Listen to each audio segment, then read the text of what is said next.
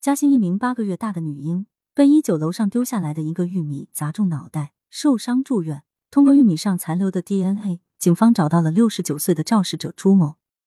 六月二十一日下午，嘉兴秀洲区香榭水岸小区里，奶奶抱着八个月大的星星化名在散步，突然从楼上掉下来一个玉米棒，正好砸中星星的脑袋。据医院初步检查，星星大脑蛛网膜下腔出血。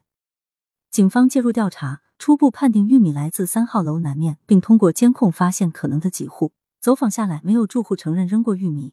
新城派出所警察通过监控发现，当天早上有五个人买玉米回家。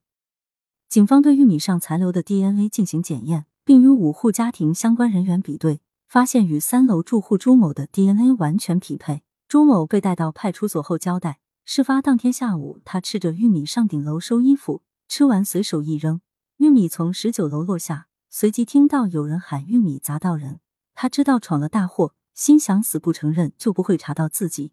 没想到警察还是破了案。六月三十日，朱某因涉嫌高空抛物罪被刑拘。这次案件告破，立功的是监控和 DNA 检验技术。新技术解决了以前高空抛物案件没法解决的难题。